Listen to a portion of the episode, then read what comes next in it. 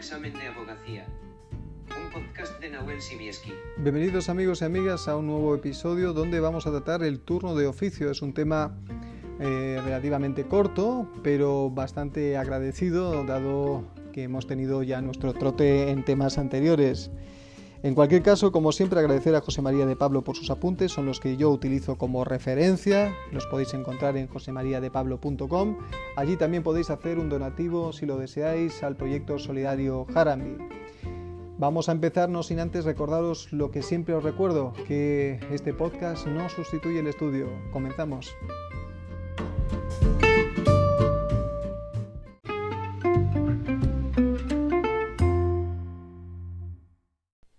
Condición jurídica de la actividad de abogado de oficio. El abogado de oficio presta su servicio como profesional libre e independiente.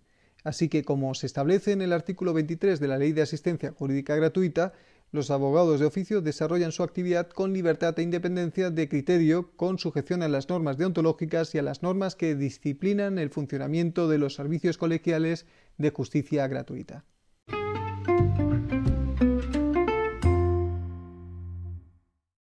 Designación de abogado de oficio. El reconocimiento del derecho a la asistencia jurídica gratuita lleva consigo la designación de abogado y, cuando sea preciso, de procurador de oficio. Si el derecho no fuera reconocido, los profesionales intervinientes pueden percibir de sus defendidos los honorarios correspondientes. También se puede renunciar expresamente a la designación de abogado y procurador de oficio, nombrando libremente a profesionales de su confianza. La renuncia posterior a la designación deberá afectar simultáneamente a abogado y a procurador designados de, de, oficio. Además, tendrá que ser comunicada expresamente a la Comisión de Asistencia Jurídica Gratuita y no implicará la pérdida de las demás prestaciones reconocidas en la concesión de la asistencia jurídica gratuita. La intervención de profesionales solo podrá ser retribuida con cargo de los fondos públicos cuando exista reconocimiento expreso del derecho a la asistencia jurídica gratuita y los abogados y procuradores, procuradores desempeñan sus funciones hasta la terminación del proceso en la instancia y, en su caso, la ejecución si las actuaciones procesales en esta se produjeran dentro de los dos años siguientes a la resolución judicial.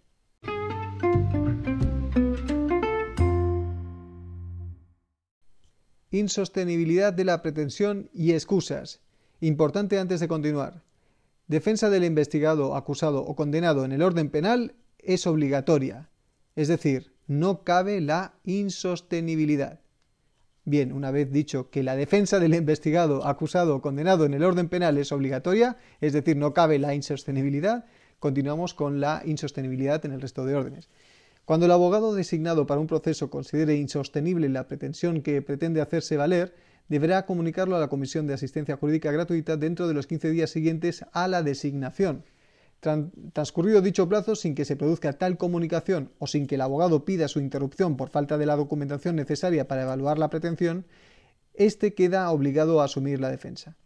Formulada la insostenibilidad de la pretensión, la Comisión de Asistencia Jurídica eh, Gratuita recabará del Colegio de Abogados un dictamen sobre la viabilidad que deberá emitirse en 15 días y si el dictamen del colegio coincidiera eh, con el de abogado designado, se solicitará un informe fundado al Ministerio Fiscal. Este informe se emitirá en un plazo de seis días. Si tanto el colegio como el Ministerio Fiscal coinciden con el abogado, se desestimará la asistencia jurídica gratuita. Si por contra el colegio o el Ministerio Fiscal creen que es viable la pretensión, se nombrará a un segundo abogado para quien será obligatoria la defensa. Excusa. En materia penal, aunque no cabe la insostenibilidad, como hemos dicho, sí que cabe la excusa cuando concurre un motivo personal y justo. Esta será apreciada por el decano y puede ser por las relaciones personales o profesionales del abogado con las partes, o conflicto de intereses, o a las propias circunstancias personales del abogado, etc., etc., etc.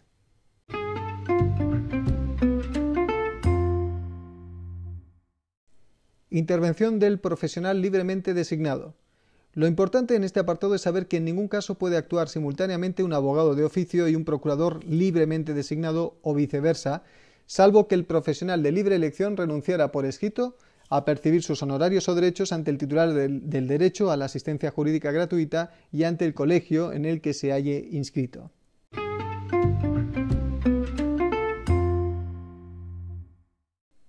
Algunas cuestiones sobre la asistencia al detenido.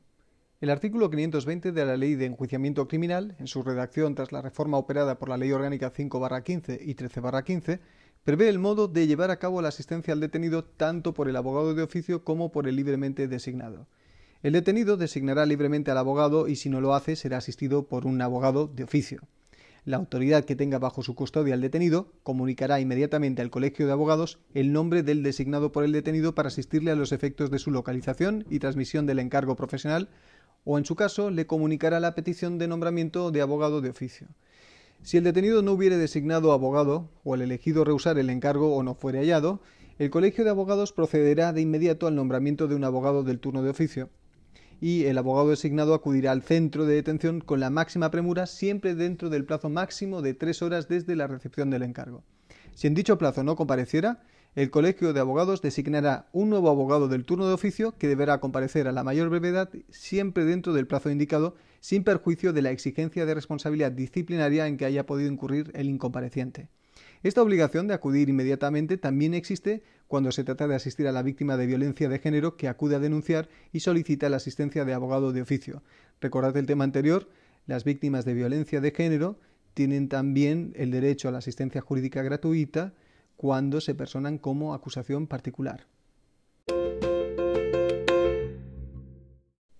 La asistencia del abogado consistirá en, primero, solicitar en su caso que se informe al detenido o preso de los derechos establecidos en el artículo 520.2 de la Ley de Enjuiciamiento Criminal y que se proceda, si fuera necesario, a su reconocimiento por el médico forense. En segundo lugar, intervenir en las diligencias de declaración del detenido, en las diligencias de reconocimiento que sea objeto y en las de reconstrucción de los hechos en, en los que participe el abogado podrá solicitar al juez o funcionario que hubiesen practicado las diligencias en, las que haya intervenido, una vez terminadas estas, la declaración o ampliación de los extremos que considere convenientes, así como la consignación en el acta de cualquier incidencia que haya tenido lugar durante su práctica. Tercero, informar al detenido de las consecuencias de la prestación o denegación de consentimiento a la práctica de diligencias que se soliciten. En este caso, si el detenido se opusiera, por ejemplo, a la recogida de las muestras mediante frotis bucal Conforme a las previsiones de la Ley Orgánica 10-2007 de 8 de octubre, reguladora de la base de datos policial sobre identificadores obtenidos a partir del ADN, el juez de instrucción, a instancia de la Policía Judicial o del Ministerio Fiscal, podrá imponer la ejecución forzosa de tal diligencia mediante el recurso a las medidas coactivas mínimas indispensables que deberán ser proporcionadas a las circunstancias del caso y respetuosas con la dignidad. Finalmente, cuarto, entrevistarse reservadamente con el detenido incluso antes de que se le reciba declaración por la policía, el fiscal o la autoridad judicial, salvo caso de detención incomunicada en casos de, terrorismo, por ejemplo.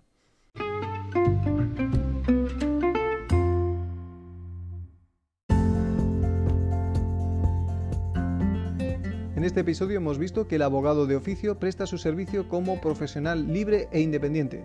También hemos visto la insostenibilidad de la pretensión y las excusas.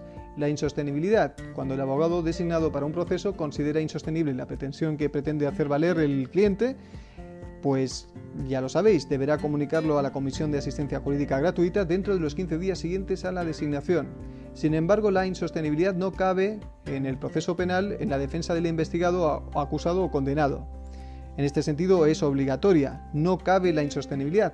Lo que sí podría caber en estos casos es la excusa, es decir, cuando concurre un motivo personal y justo. En este caso será el decano el que la aprecie por el tema de las relaciones personales del abogado y también incluso podría caber eh, por cuestiones de conflicto de intereses.